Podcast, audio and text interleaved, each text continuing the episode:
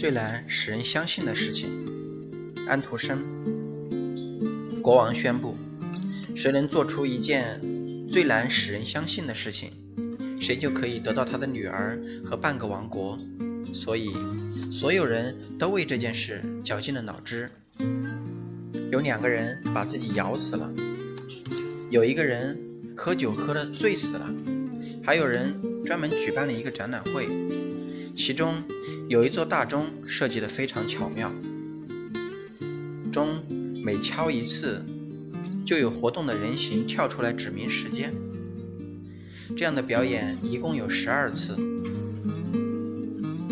这座钟的制造者是一个年轻的艺术家，他心地善良，又非常孝顺。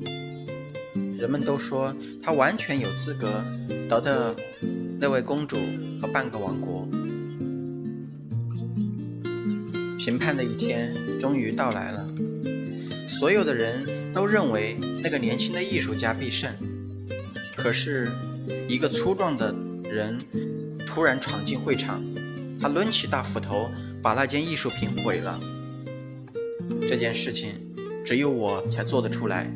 这个人说：“我做出了最难使人相信的事情。”是的，所有在场的人都非常惋惜，但又不得不承认，他将得到公主和半个王国。现在婚礼就要开始了。教堂里点起了蜡烛，人们唱着歌。忽然，歌声停止了。嘎！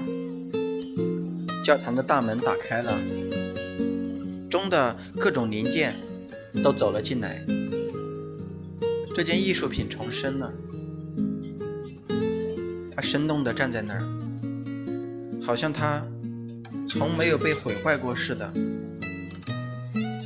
钟在不停地敲着，一直敲到了十二点。钟里面那些活动的人偶一个个走出来。第一个是摩西，他头上似乎射出了火光。他把刻着借条的石块扔在新郎的脚上，把他压在地上。我没有办法再举起它们了，摩西对新郎说，因为你打断了我的手臂。接着，其他的人偶也都过来了，他们每个人都对新郎说：“你真让人羞耻。”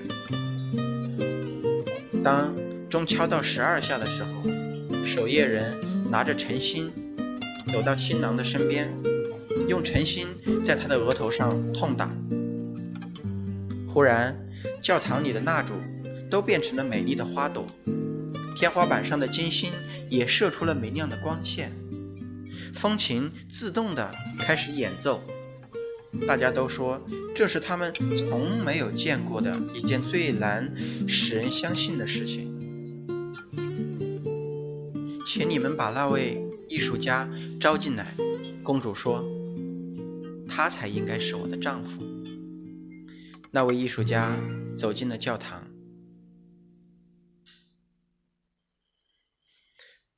大家都高兴地祝福着他，没有人嫉妒他。这真是一件最难使人相信的事情。